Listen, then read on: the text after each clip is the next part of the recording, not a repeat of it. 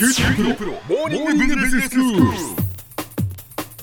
日の講師は久留米大学で経済予測がご専門の塚崎君吉先生です。よろしくお願いします。はい、よろしくお願いします。はい、先生今日はどういうお話でしょうか？今日はですね、どんな景気対策がどんな時に効果があるのかというお話をしましょう。はい。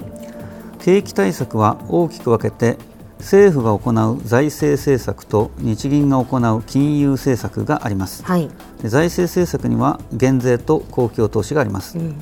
で大枠で言えば財政政策は景気が悪い時に景気を回復させる力がありますがインフレを抑える時にはあまり活躍しません。はい一方で金融政策はインフレを抑える力は強力ですけども景気を回復させる力は今一つだと言われています。先生まずその財政政策なんですけど、はい。はその景気を回復させられるけど、はい。インフレを抑える力は弱いんですか、ええ。あのインフレの時は景気をわざと悪くしてインフレを抑えようということなんですけども、ええ。景気をわざと悪くするためには増税をしなきゃいけませんよね。はいで増税というのはあ結構大変なんです。インフレを抑える力が弱いというよりはタイミング的に時間がかかるということの方が問題ですね。景気を悪くするために増税したいんですと言っても増税ってえ不人気な政策ですから まあ政府としてもやりたくないっていうこともありますが、ええええ。野党が思いっきり反対するのでね。国会の審議にものすごい長い時間がかかりますと。はい。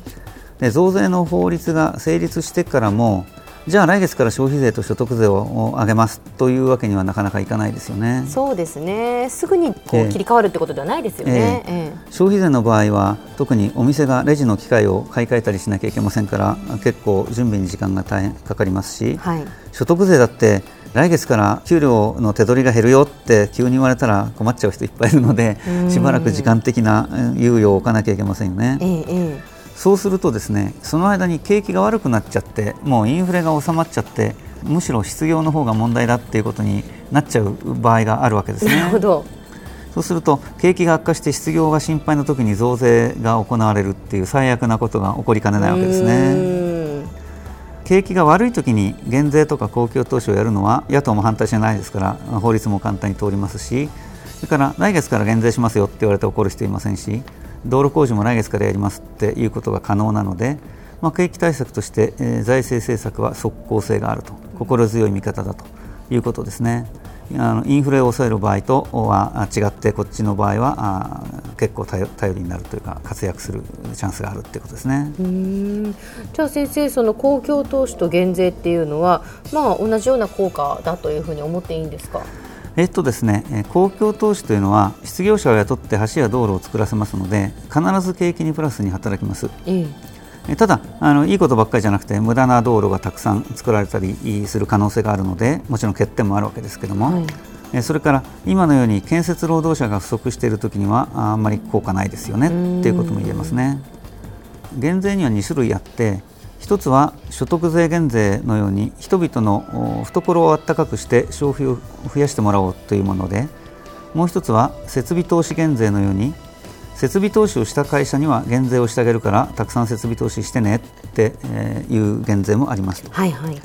で所得税減税の方は減税された人が無駄なものを買うことはありえませんから資源の配分という意味ではいいんですけども、ええ。人々があ減税してもらった分を全然使わずに全部貯金しちゃったら景気が全く良くならないっていう可能性もあるわけですね。そうですね、えその減税のその、まあ、意図がね、ええ。通じていないといそうことになりますよね。ね。ええ。何のためにしたのかっていうことになりますもんね。えで設備投資減税の場合うまくいくと100万円の減税でえー1000万円分の設備投資に踏み切る会社が出てくるので、まあ、効果は抜群だっていうことが言えるわけですが、えはい。下手するともともと設備投資をする予定だった会社があ何えー100万円くれんの？って言ってえー100万円を受け取るだけだと景気回復に全く役立たないってこともありますよね。そうですね新たにええやっぱり会社が設備投資をじゃあやろうかというふうになってくれないとってことですね。そういうことです。まあ、こういうことを考えると公共投資と減税って一長一短っていうところじゃないでしょうかね。うんで先生金融政策はインフレを抑えるのが得意なんですねそれに対して。そうですね、はい金融政策っていうのはすぐに決めてすぐに実施できるのでインフレが心配になってきたらあ日銀があ利上げしようって決めて、えー明日から利上げしますって言えば短期間で銀行の貸し出しの金利が上がって設備投資を諦める会社が増えてきて景気が悪くなってインフレが止まるということで、即効性が期待できるわけですね。はいまあ、あの金融政策で景気を悪くする場合ってぎりぎりどのぐらい金利を上げたら景気がちょっと悪くなって、えー、ぎりぎりインフレが止まるだろうかということを考えることが大事になってくるわけです。まあ、そこで日銀には優秀なエコノミストがたくさんいて、えー、ちょうどいい金利の引き上げ幅ってどのぐらいだろうということを彼らは予想しているわけですね。でも先生この金融政策というのは、はい、景気を回復させる力というのは今一つっておっしゃいましたよね。えー、そうですね世の中に資金を供給して世の中の金利を下げて金利が低いんだから借金をして工場を建てましょうねというのが金融緩和なんですが、問題は景気が悪い時って会社儲かってないですし今ある工場の稼働率も低いのでいくら金利が低いからって新しい工場を建てようとは思わないよっていう会社が多いわけですね。でさらに問題なのは世の中に資金をいくら供給しても基本的に金利はゼロより下がらないということです。で黒田日銀総裁は就任してから極めて大量の資金を市場に供給しましたけれども、まあ、金利はゼロより下がらずしたがって、えーまあ、借金をして工場を建てる会社も増えませんでしたと、はい、ただあの大胆な金融緩和をしたことで、えー、株やドルが値上がりしました、えでそれが景気を回復させたわけですね。でこの大胆な金融緩和をすれば株やドルが値上がりするというのは理屈ではなかなか説明できないので、まあ、多くの人々があ金融緩和をしてるから株やドルが値上がりするんだろうと考えて株やドルに買い注文を出したので実際に株やドルが値上がりしたということなんですけどね。その意味では今回の金融緩和による景気回復は、まあ、奇妙な景気回復だったと言えると思います。はいちなみに日銀は最近マイナス金利政策を採用していますが、まあ、これについては話が長くなりますので近いうちにゆっくりお話ししたいと思います。では先生今日のまとめをお願いします、はい、財政政策は景気を回復させる力が強い一方でインフレを抑えるのは不得意です。金融政策はインフレを抑えるのは得意な一方で景気を回復させるのはあまり得意ではありません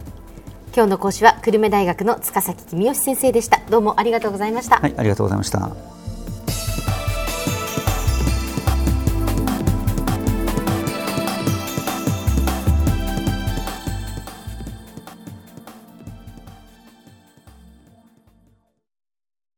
QT プロは通信ネットワーク、セキュリティ、クラウドなど QT ネットがお届けする ICT サービスです九州中に展開した光ファイバー網を基盤に一番身近なビジネスパートナーとして九州の企業自治体の皆様をサポートします。詳しくは QT プロで検索を。